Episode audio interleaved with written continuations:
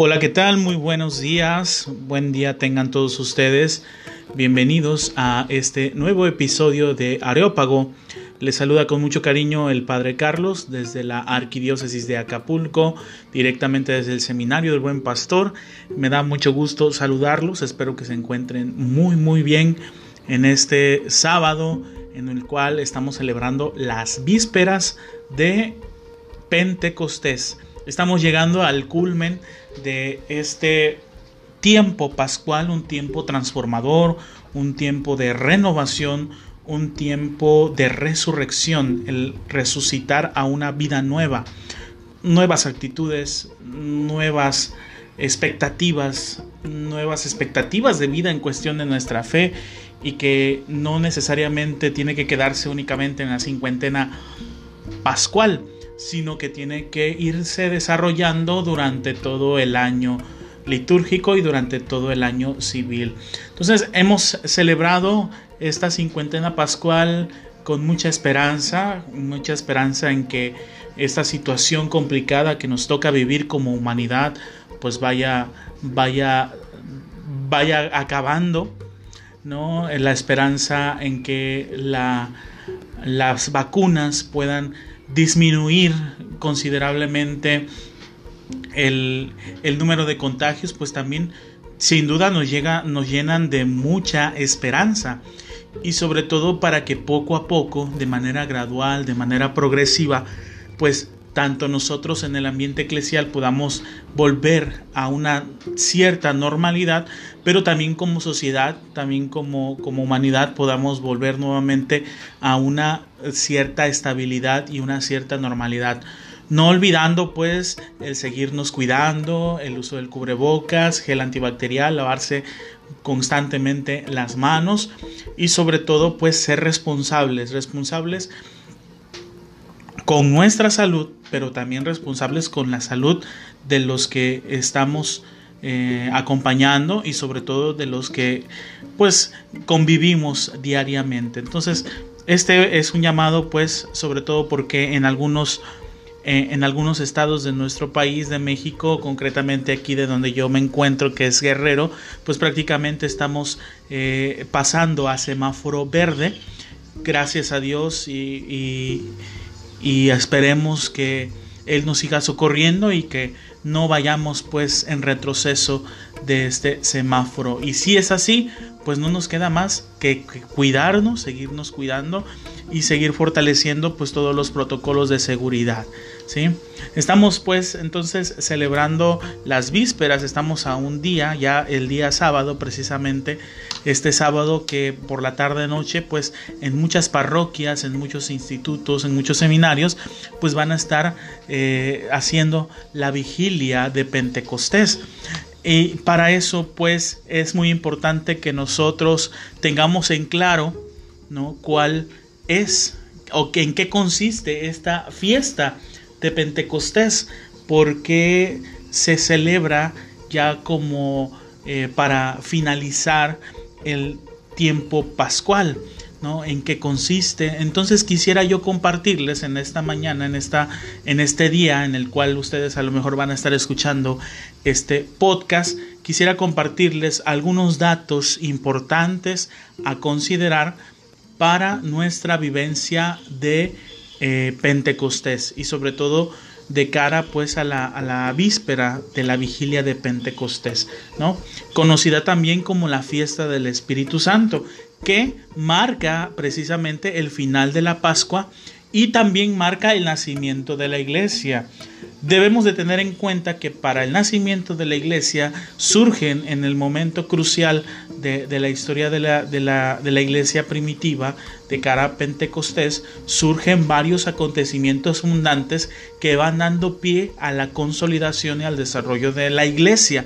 Pero es Pentecostés en donde oficialmente podemos atribuir el nacimiento de la iglesia. ¿sí? Esto surge precisamente por la promesa de Jesús a sus apóstoles que no se quedarían solos para la misión a la cual Él les ha encomendado y que van a cumplir y que van a seguir posteriormente a la ascensión de Jesús. ¿no? Es una celebración que en cierto modo perfecciona la Pascua, ¿no? Después de este día, obviamente, después de la fiesta de Pentecostés, pues retomamos nuevamente la segunda parte del tiempo ordinario, del tiempo ordinario que había iniciado antes del tiempo de Cuaresma, ¿no? El sentido de esta solemnidad precisamente es conmemorar la efusión del Espíritu Santo sobre los apóstoles, sobre los demás discípulos, que reunidos en oración en el cenáculo junto con María, la Virgen, 50 eh, días después de la resurrección, obviamente es donde Jesús hace la efusión del Espíritu Santo, pero también a nosotros como corresponsables de esa misión, también se nos otorga el Espíritu Santo. Entonces, Pentecostés es una de las fiestas más importantes de nuestra iglesia, ¿no? Después de Navidad, después de la Pascua, ¿no? Obviamente por la cuestión del calendario eh, es una fiesta que se va moviendo constantemente año con año porque se rige el calendario litúrgico por el calendario lunar, al igual que la cuaresma, al igual que la Semana Santa. Es por eso que todos los años, si ustedes se han dado cuenta, la cuaresma, la Semana Santa, Pentecostés, se eh, celebran en una diferente fecha. ¿sí?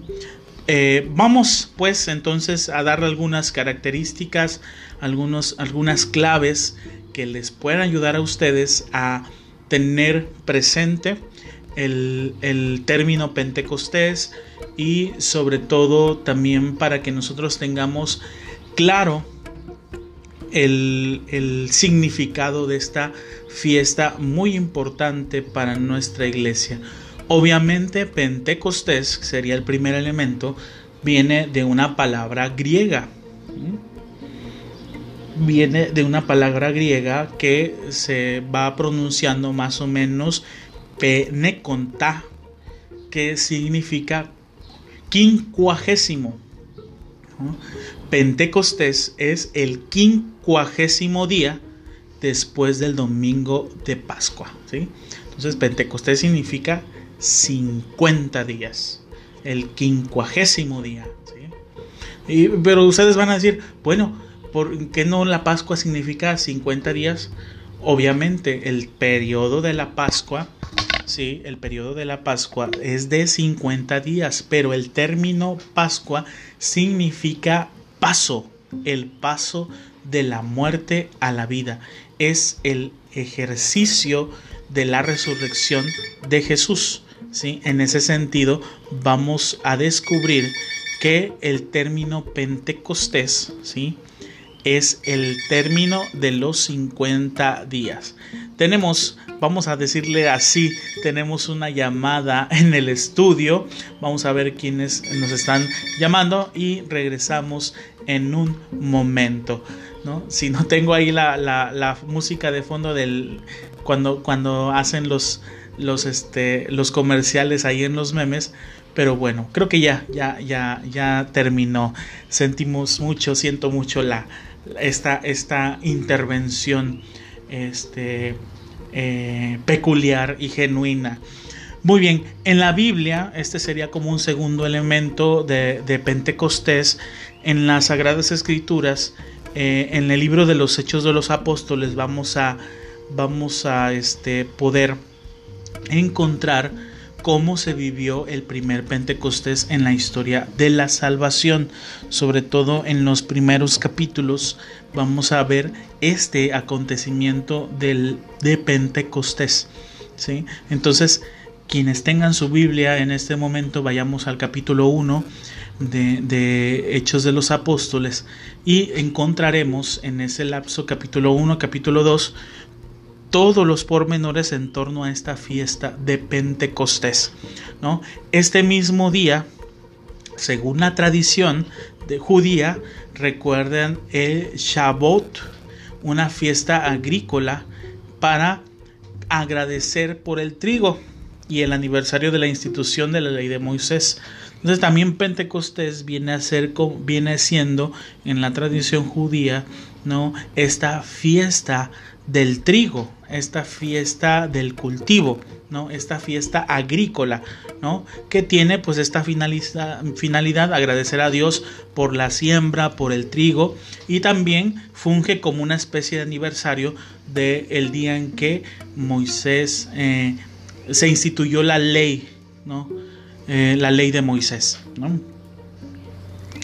Eh, Pentecostés entonces para nuestro nuestro ambiente cristiano viene siendo la fiesta del Espíritu Santo, que quiere decir el día en el que Jesús cumple su promesa de nunca jamás dejarnos solos, ¿no? Este día es en torno a la tercera persona de la Santísima Trinidad, a quien se le conoce con varios nombres, como el Consolador, el Paráclito, el Espíritu Vivificador, ¿no?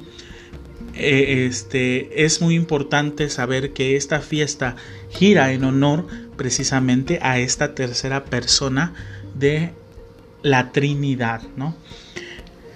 En cuanto a los dones, sabemos que el Espíritu Santo nos eh, fusiona distintos dones, ¿no? Eh, dentro de, nuestro, de nuestra tradición y de, y de la tradición escriturística, eh, el Espíritu Santo, los dones del Espíritu Santo son siete.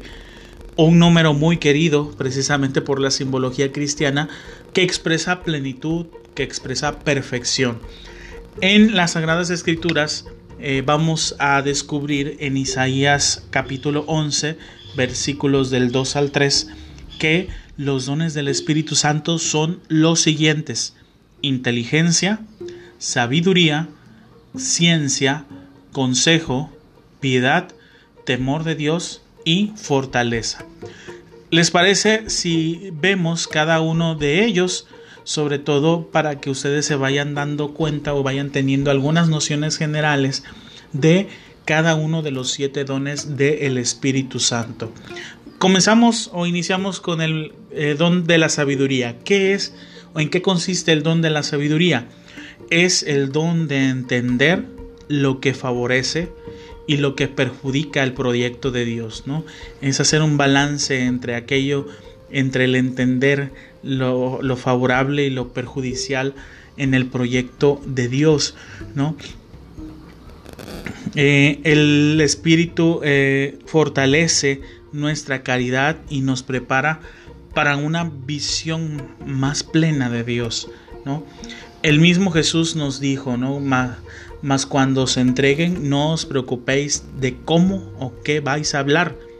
Lo que tengáis que hablar se os comunicará en aquel momento, porque no seréis vosotros los que hablaréis, sino el Espíritu de vuestro Padre el que hablará por vosotros.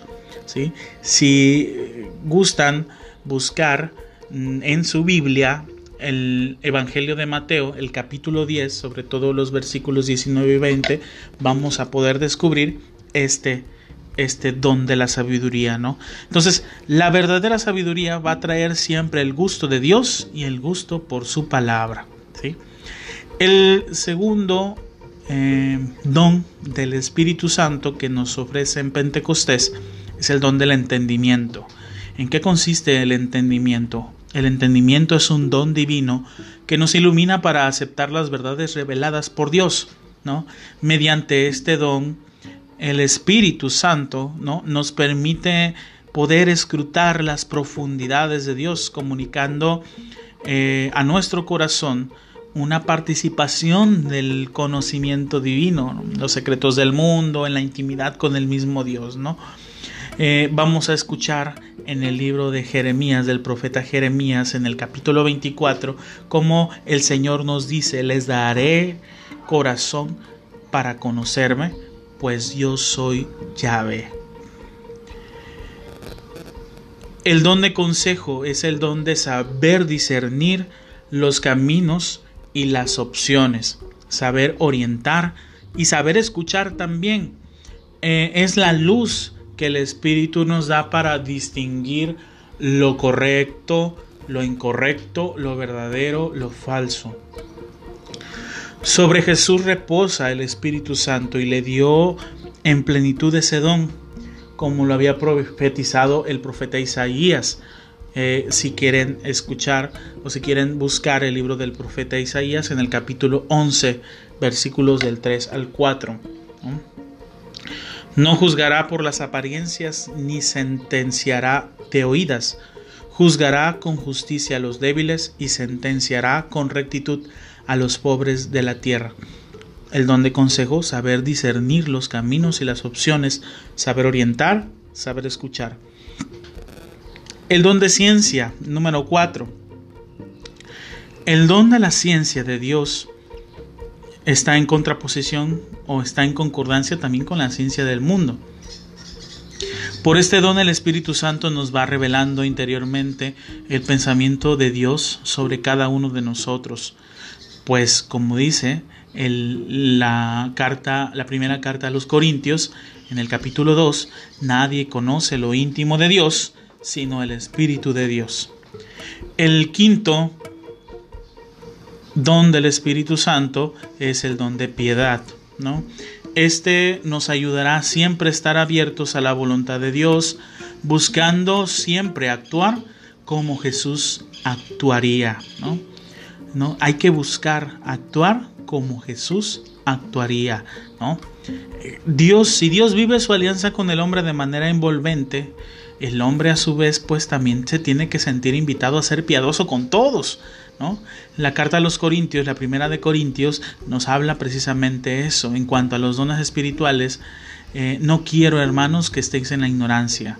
Saber que cuando seáis gentiles os dejabais arrastrar ciegamente hacia muchos ídolos. Pero por eso hago saber que nadie, hablando con el Espíritu de Dios, puede decir, anatema es Jesús. Y nadie puede decir Jesús es Señor, sino con el Espíritu Santo. Vamos a encontrarlo en, en Primera de Corintios capítulo 12. El sexto don del Espíritu Santo es el don de la fortaleza. Este don nos vuelve valientes para enfrentar cualquier dificultad en el día a día de nuestra vida cristiana. Nos vuelve fuertes y vuelve heroica a nuestra fe. Esto nos hace recordar mucho el valor de los mártires, Este don nos da siempre la perseverancia y la firmeza en cada una de nuestras decisiones. Los que tienen este don no se amedrentan frente a cualquier amenaza y persecución, pues confían incondicionalmente en, el Señor. El libro del Apocalipsis en el capítulo 2 nos habla de no temer por lo que vas a sufrir.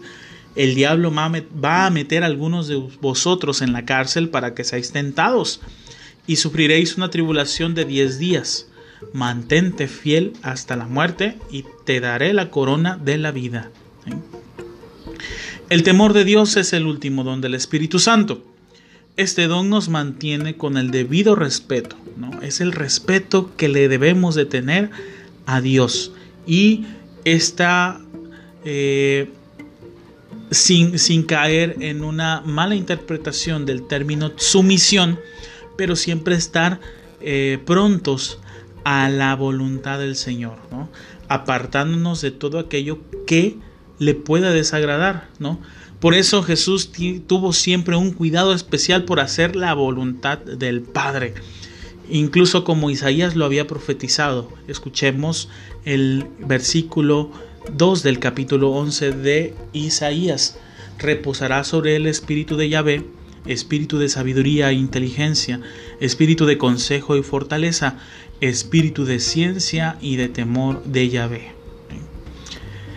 Estos serían los dones que el Señor nos concede en esta fiesta de Pentecostés, ¿no? Esto sucede dentro precisamente de la vigilia de Pentecostés. En nuestra iglesia existen dos vigilias fundamentales, la vigilia pascual y la vigilia de Pentecostés. Lo esencial de esta celebración es escuchar la palabra de Dios, meditarla y la oración durante un tiempo considerable. Eh, el gozo es uno de los principales elementos de esta vigilia de Pentecostés. Eh, durante esta celebración pues se reza un himno muy antiguo del Espíritu Santo. ¿no? Este himno se atribuye o fue creado dentro de la Edad Media y eh, atribuido a Stephen Langton, que fue arzobispo de Canterbury en el siglo X. ¿sí? En su letra destaca el primer Pentecostés de la iglesia. Entonces, cuando ustedes escuchen la secuencia después de la segunda lectura, ¿no?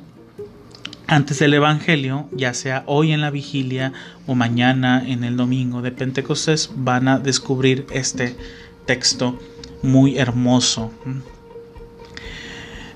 Hablar en lenguas.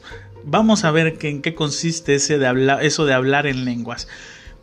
Uno de los gestos del Espíritu Santo en esta fiesta es el don de hablar en lenguas. La fiesta de Pentecostés es conocida como la antítesis de lo que sucedió en Babel, narrado en el libro del Génesis. Este don consiste en que todos comprendan el mensaje. O sea, muchas veces se toma quizá literal ese aspecto, que lo puede haber, no digo que no, pero es el don más que nada de comprender el mensaje que Jesús nos da. El primer Pentecostés, pues, evoca a la fundación de la iglesia bajo la acción del Espíritu Santo. Antes había seguidores de Jesús, pero no un movimiento que podía ser llamado iglesia. Por lo tanto, desde el punto de vista histórico, pues este día es el inicio de la iglesia. Pero como les comentaba, la fundación de la iglesia se basa en acontecimientos que van fundando a la iglesia, ¿no? No únicamente el, el hecho del Pentecostés, sino acontecimientos anteriores como es la ascensión, como es la resurrección, como es la última cena, como es los dones de la última cena, que la institución del sacerdocio, el mandamiento del amor, la institución de la Eucaristía, todos ellos son elementos que van fundando la iglesia. ¿sí? Ahora, la figura de María es muy importante para el desarrollo de Pentecostés, porque también María se encontraba en el cenáculo, en ese primer Pentecostés. Ella en el cenáculo es la reina de los apóstoles, ¿no? La reina y los protegía, ¿no? Es el trono de sabiduría que les enseña a orar, es la causa de la alegría, el consuelo de los afligidos y por eso pues María se convierte en un referente de ánimo para los apóstoles, ¿no? Esto quiere decir pues que hubo un cambio después del evento de Pentecostés, ¿no? El efecto que produjo el Espíritu Santo en los apóstoles ese día provocó en ellos un cambio radical de vida, un cambio de un momento de temor, de, de, de temor al, al tener el mismo fin, entre comillas, de Jesús, pero de un miedo a una timidez, a un paso, al paso a la valentía, al alzar la voz, a recorrer las calles para proclamar la resurrección del Señor. ¿sí? Ahora, compartir la enseñanza para recibir la enseñanza de los apóstoles, la celebración de la Eucaristía, poner todo lo que tenían en común, orar sin cesar, amarse, son precisamente esas características que tienen que seguir presentes en nuestra comunidad cristiana, ¿sí? ¿Por qué? Porque es precisamente esos dones los que van animando nuestra vida de la iglesia y a la cual todos nosotros como bautizados estamos llamados a seguir. Obviamente, además de los dones del Espíritu Santo, se reciben otros frutos, ¿sí? que son doce y son otorgados por Dios, como es el amor, la castidad, la continencia, la modestia, la fidelidad, la mansedumbre, la bondad, la benignidad, la longanimidad, la paciencia, la paz y la alegría. En términos generales, este sería el contexto que tendríamos que tener en cuenta de cara a la vivencia de Pentecostés. ¿Y tú cómo vas a vivir la fiesta de Pentecostés en este día? ¿Cómo vamos a dejar que la efusión del Espíritu Santo descienda en nuestros corazones, descienda en nuestro corazón, en nuestra vida, cómo vamos a recibir al Espíritu Santo y cómo vamos a dejar que ese Espíritu pueda actuar en nuestra vida de fe, en nuestra vida de la iglesia. Vamos preparándonos pues para vivir de manera concreta, de manera alegre y festiva esta fiesta de Pentecostés en la parroquia en la cual tú te encuentras, del cual tú eres adscrito, adscrita, eh, en, en, el grupo religioso en el cual te encuentras, en el seminario en que tú te encuentras, si hay algunos seminaristas que nos escuchan también, cómo, cómo vamos a vivir esta fiesta de Pentecostés y cómo estamos dispuestos a dejar que la efusión del Espíritu Santo con sus dones, pues también nosotros podamos también pedirle dones al Señor. ¿Qué dones le vamos a pedir al Espíritu Santo? ¿Cuáles son los dones que le vamos a pedir? Eso depende de todos y cada uno de nosotros. Eh, sin más por decir, pues les agradecemos mucho que nos estén acompañando en los podcasts anteriormente había subido un, podcast en donde les comentaba algunas situaciones, algunos, algunas este, consideraciones en torno a, lo que ha pasado durante estos días, eh, de estos meses que no hemos subido podcast, pero creo que a partir de este día vamos a estar más constantes subiendo podcast todos los sábados. ¿no? A partir de las 10, 10 de la mañana, 11 de la mañana, vamos a estar subiendo los podcasts para todos ustedes. En este día quise compartirles el tema de Pentecostés. Posteriormente pues vamos a ir compartiendo algunos temas de suma de sumo interés, sobre todo para que vayamos conociendo eh, más sobre algunas festividades de nuestra iglesia. Les agradezco mucho que, esté, que hayan estado con nosotros en esta mañana. No olviden compartir las redes sociales Padre Carlos en Facebook. Eh, también en la página está en el WhatsApp para que pues si hay alguno de ustedes que quiera compartir algún tema que pudiera ser de su de su interés para compartirlo en el podcast, pues también con mucho gusto estamos allí. También recuerden seguirnos en la página del seminario, la página de Facebook, Seminario del Buen Pastor, y la página de mi etapa, Seminario Menor del Buen Pastor Acapulco, en donde estamos subiendo algunos, algunos acontecimientos de nuestro seminario, sobre todo de la etapa en la cual yo estoy a cargo del seminario menor. Les agradezco mucho que pasen un excelente día, que pasen una excelente vigilia de Pentecostés, que Dios les siga fortaleciendo con dones abundantes del Espíritu Santo.